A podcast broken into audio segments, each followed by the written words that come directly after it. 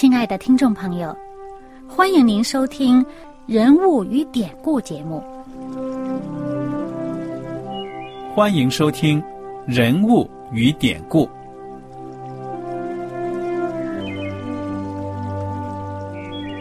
听众朋友们，当你读圣经的时候，不知道有没有过这样的想法？生活在几千年前的圣经人物，与我们这生活在二十一世纪的人有什么相关吗？那些古时候缔造了历史的伟人们，只是些令我们感叹而望尘莫及的对象吗？那些败坏了品德的小人和有负圣托的失败者，难道只是为了让我们嗤之以鼻吗？在这个人物与典故的节目里，我和小燕将与大家一起，通过圣经中的人物和他们的事迹，看看我们能从他们的故事中得到哪些启发，以便用正确的态度来对待我们每天所面对的生活和挑战，共同奔走天国的旅程。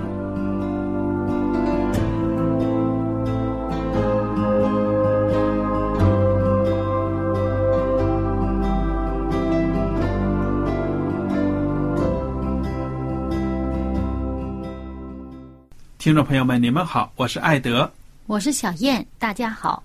很高兴又能跟您坐在一起来研究圣经当中的人物与典故。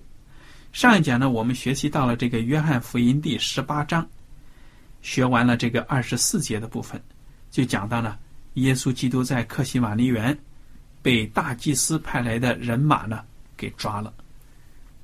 是谁把这些人马领到耶稣基督的跟前呢？其实就是耶稣基督，他的一个门徒，叫犹大的这个门徒。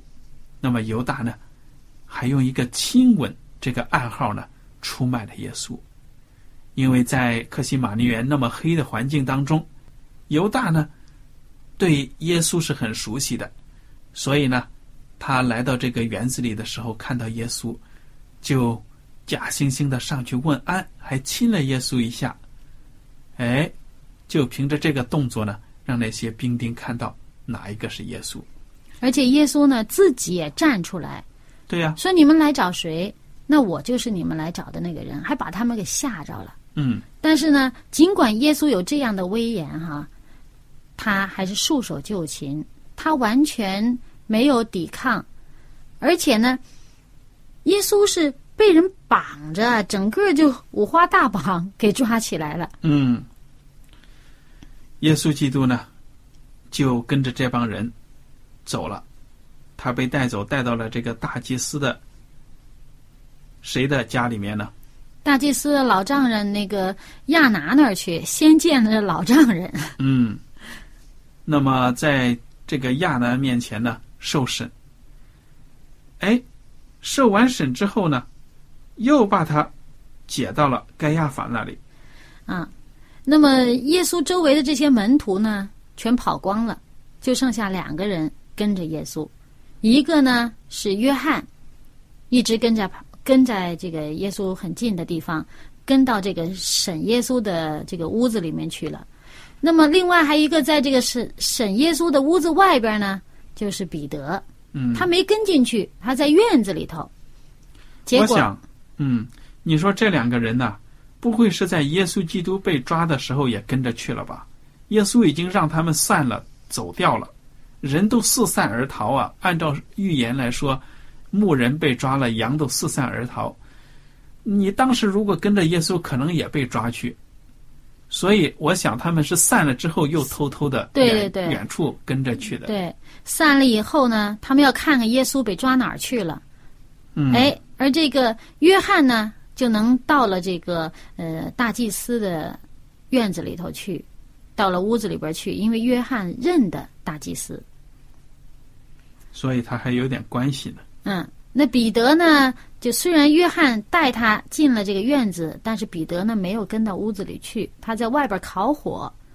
这么一烤火，他是跟大祭司的那些仆人、使女们一起烤火。这一烤火呢，被人家认出来了。他就第一次否认了耶稣，说他不是耶稣的门徒。对呀。那么，我们来看看这个《约翰福音》第十八章二十五节。西门彼得正站着烤火，有人对他说：“你不也是他的门徒吗？”哎，大家注意啊，这个是第二次问了，对不对？第二次有人问了，彼得不承认，说：“我不是。”有大祭司的一个仆人是彼得削掉耳朵那人的亲属，说：“我不是看见你同他在园子里吗？”彼得又不承认，立时鸡就叫了。哎，如果我们看一看这个马太福音。二十六章呢，从七十二节开始呢，我们会看到一些呃更多一些这里面的细节啊。那么讲到耶稣被抓了，那彼得在院子里头呢，这第二次不认主的时候呢，这个是圣经这样说的：彼得又不承认，并且起誓说我不认的那个人。他不但不承认。自己是耶稣的门徒，还说他不认识耶稣，我不认的那个人。嗯，还启示了。哎，这时候呢，这个马太福音的记述呢，就好像这个电影一样，镜头一转，转到屋子里边去了。五十九节开始这样说：祭司长和全公会寻找假见证控告耶稣，要治死他。虽有好些人来做假见证，总得不着实据。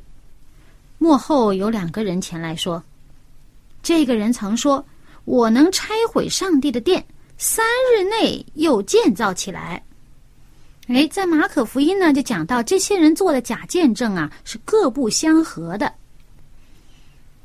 六十二节就说，大祭司就站起来对耶稣说：“你什么都不回答吗？这些人做见证告你的是什么呢？”耶稣却不言语。大祭司对他说：“我指着永生上帝叫你起誓，告诉我们，你是上帝的儿子，基督不是。”耶稣对他说：“你说的是。然而我告诉你们，后来你们要看见人子坐在那全能者的右边，驾着天上的云降临。”大祭司就撕开衣服说：“他说了健忘的话，我们何必再用见证人呢？”这健忘的话，现在你们都听见了，你们的意思如何？他们回答说：“他是该死的。”嗯，你看看这帮人呢，还都是权贵呢，还都是执行上帝的律法的。你看他们做的事情都不合法。首先，我们说呢，按照摩西的律法，在夜里面去审判犯人，都是不合法的。为什么呢？不光明正大嘛！现在你看，不但是连夜审讯耶稣，而且还找假见证来陷害耶稣。然后这一些话呢说完了呢，这个圣经啊，笔锋一转，又从这屋子里边转到院子里头来了。就是刚才呢，艾德跟我们读过了，是彼得的第三次不认主。彼得第三次不认主的时候啊，在马太福音和马可福音还有路加福音呢，是讲过了不多时候，旁边站着的人前来对彼得说：“你真是他们一党的，你的口音把你露出来了。”哎，这马可福音说呢，什么口音呢？这是说，因为你是加利利人。哎，这话一说出来呀，再加上。刚刚这个有个大祭司的仆人，就是那个耳朵被削掉的那个人的亲属。他说：“我明明我刚才见到你跟他们一起在那个园子里头呢。”嗯啊，你就是跟他一伙的。好了，这时候彼得怎么样了呢？圣经描述啊，彼得就发咒起誓的说：“我不认得那个人。”立时鸡就叫了。彼得想起耶稣所说的话：“鸡叫以先，你要三次不认我。”他就出去痛哭。嗯，所以你看，这个门徒彼得在当夜呢，事情没有发生的时候，信誓旦旦呐：“主啊，你看我多爱你呀！就是所有的人都背弃你，我都不会。”结果骄傲就跌倒了，非常让人痛心的一个教训。好，接下来发生什么样的事情呢？接下来呢，我们把圣经翻到路加福音二十二章，在彼得出去痛哭，这时候呢，耶稣在院子里面。六十三节说，看守耶稣的人戏弄他，打他，又蒙着他的眼，问他说：“你是先知，告诉我们打你的是谁？”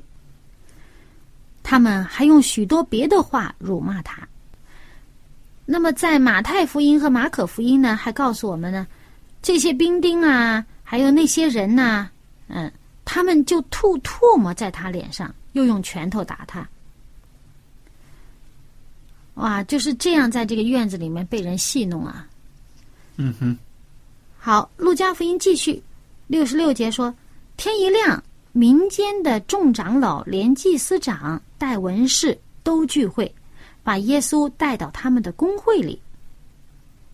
这时候去工会了。嗯。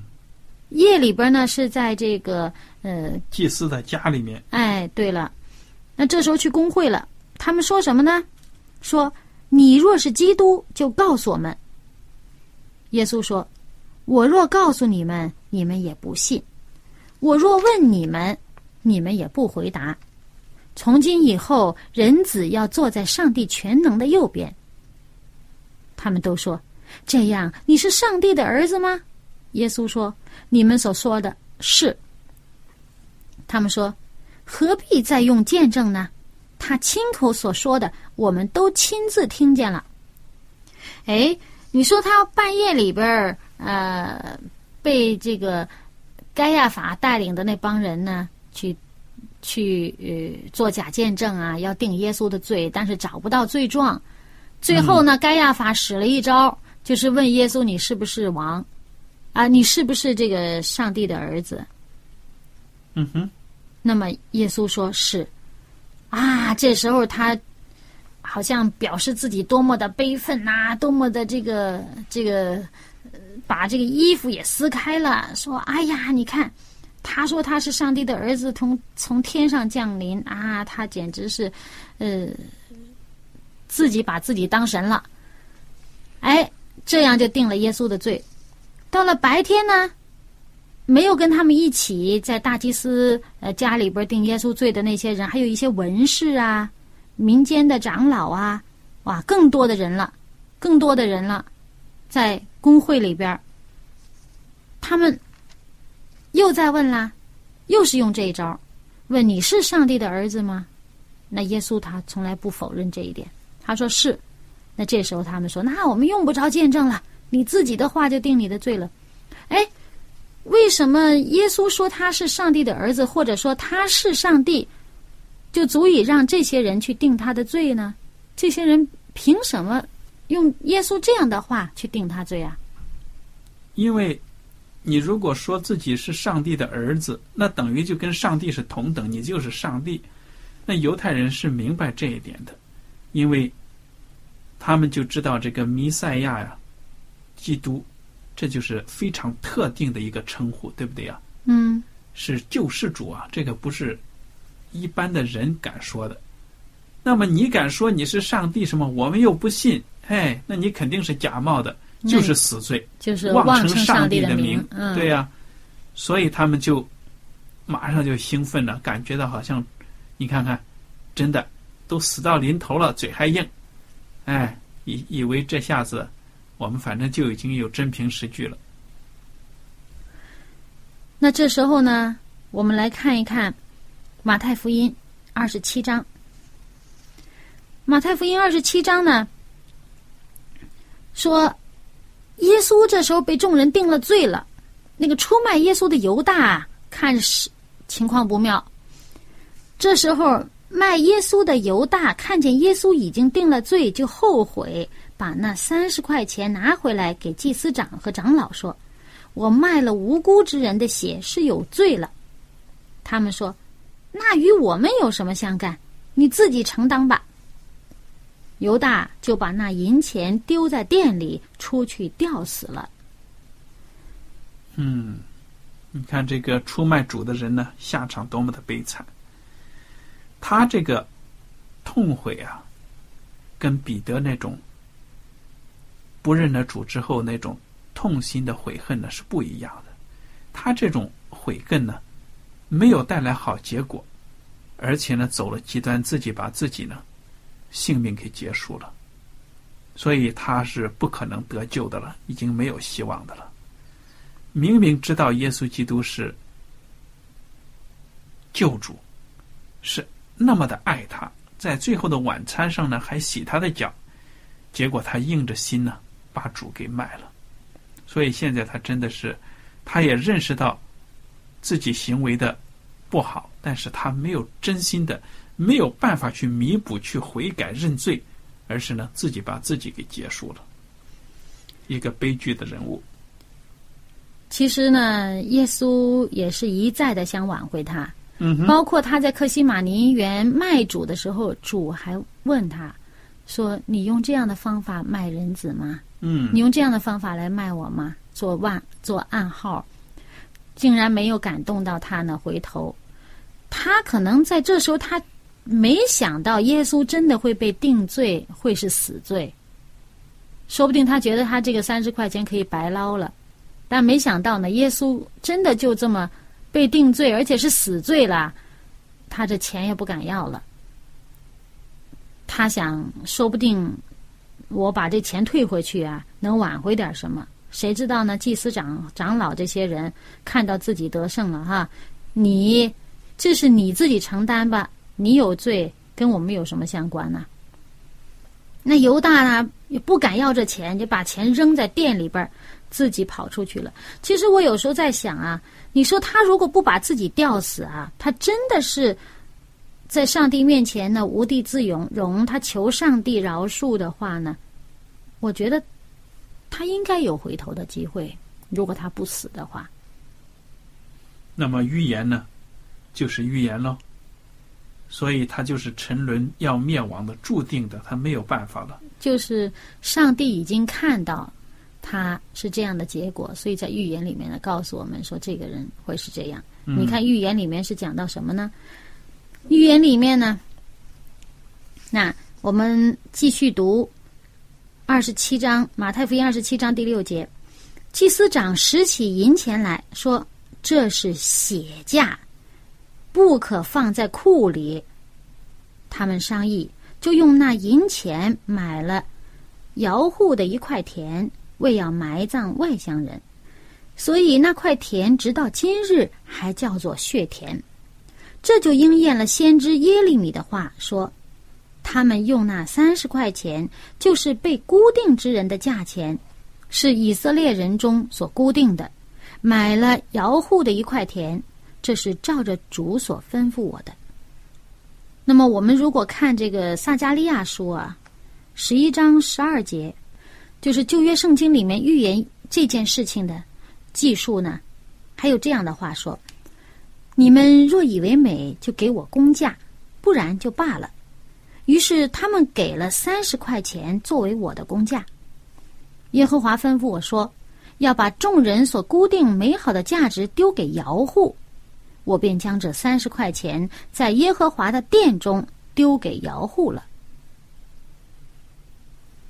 你看，这个犹大把钱在圣殿里扔出去了，而这些祭司长呢，把钱拿来呢，又不敢放在库。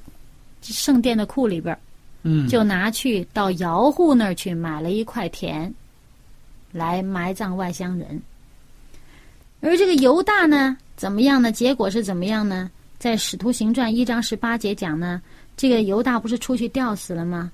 这吊死的情况真是很可悲啦！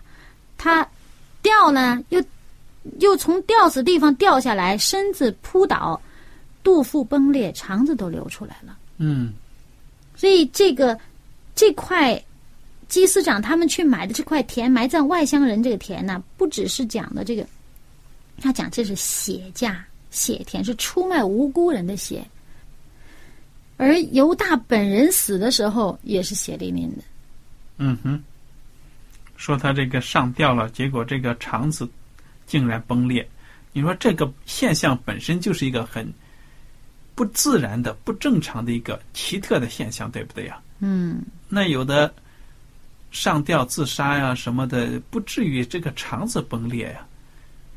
所以我就觉得这里面有超自然的力量在里面，所以就让他显得真的是一个不得好死的受咒诅的一个叛徒的下场。嗯，而这个圣经在旧约里面对这件整件事情的预言是这么的详细，这么的准确啊！这个事情时候到了，就是这样应验了。我们看到呢，上帝的这个预言这个准确，上帝对事情的这个预知、预见、预先就已经告诉我们了。所以耶稣那时候，呃，提醒曾经提醒门徒说，卖人子的人有祸了。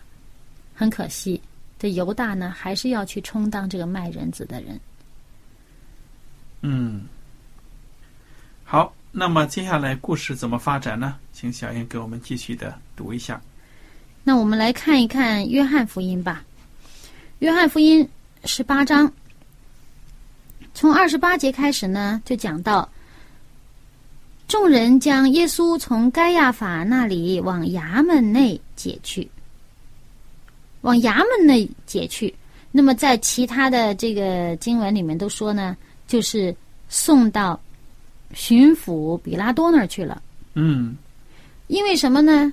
因为他们既然定了耶稣死罪啊，但是呢，并不合乎罗马人给犹太人的权利，对不对呀？嗯因为他们是被统治的，人家罗马帝国的法律才有效，所以啊，他们就把耶稣押到了这个罗马人的官府比拉多办公的地方了。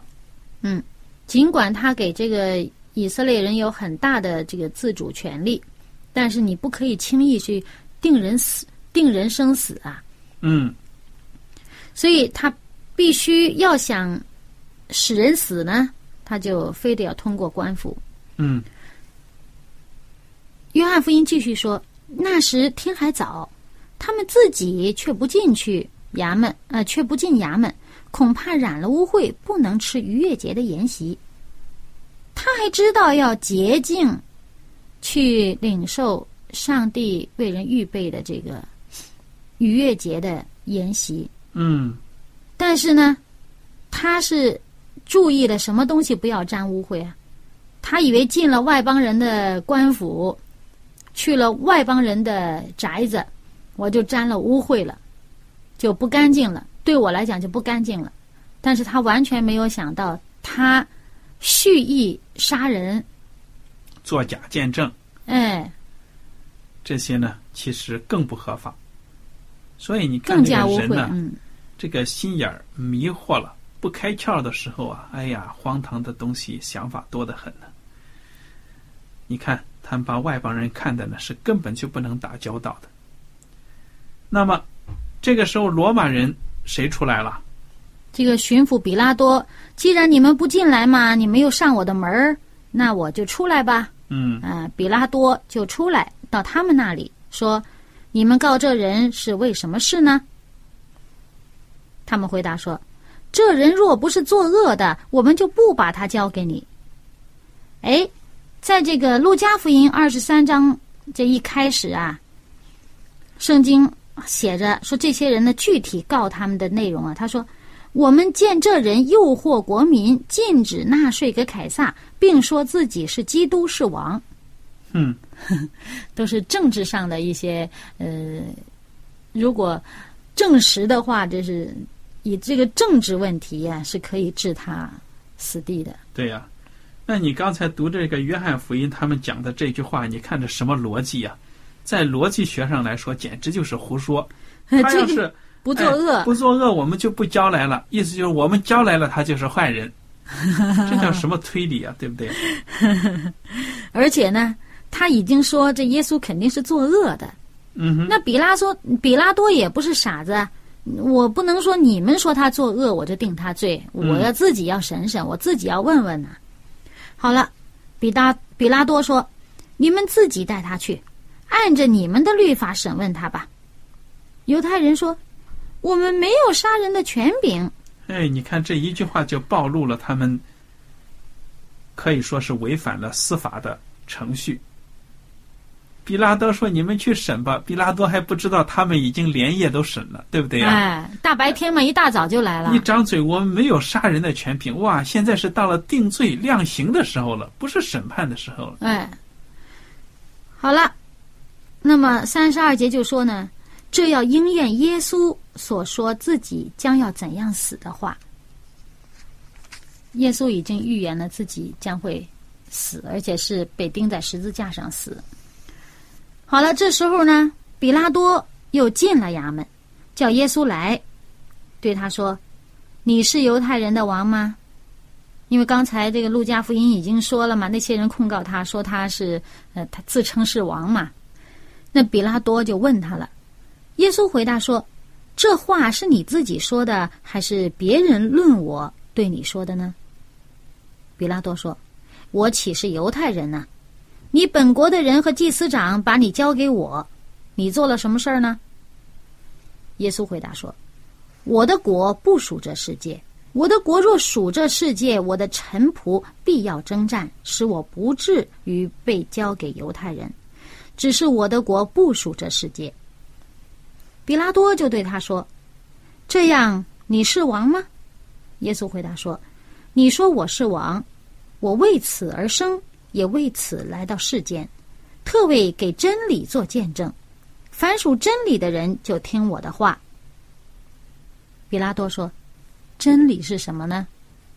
嗯，你看看，耶稣基督讲话呢，真的是提到了我的国，我的臣仆。哎，听起来真的像是哎呀，你还有一套呢啊，还有王啊什么的，你你就是王了。耶稣基督说：“我为此而生，也为此来到世间，特为给真理做见证。”哎，比拉多说：“真理是什么呢？”那么，至于比拉多有没有真心的去寻求耶稣基督的真理呢？我想啊，下一讲我们接着来讲。嗯，而且耶稣在这里说呢：“我是给真理做见证，听我的话呢，就是凡是属真理的人就听我的话。我是君王，我发号施令，谁听我的？”他说：“属真理的人就听我的。”好，我们今天的节目呢到此就结束了。您如果有什么问题和想法，我们都欢迎您写信来。上帝赐福你们，我们下次节目再会。再会。喜欢今天的节目吗？若是您错过了精彩的部分，想再听一次，可以在网上重温。我们的网址是 x i w a n g r a d i o。希望 Radio，或是找望福村也可以找到。记得把好东西介绍给您的朋友，与他一起收听。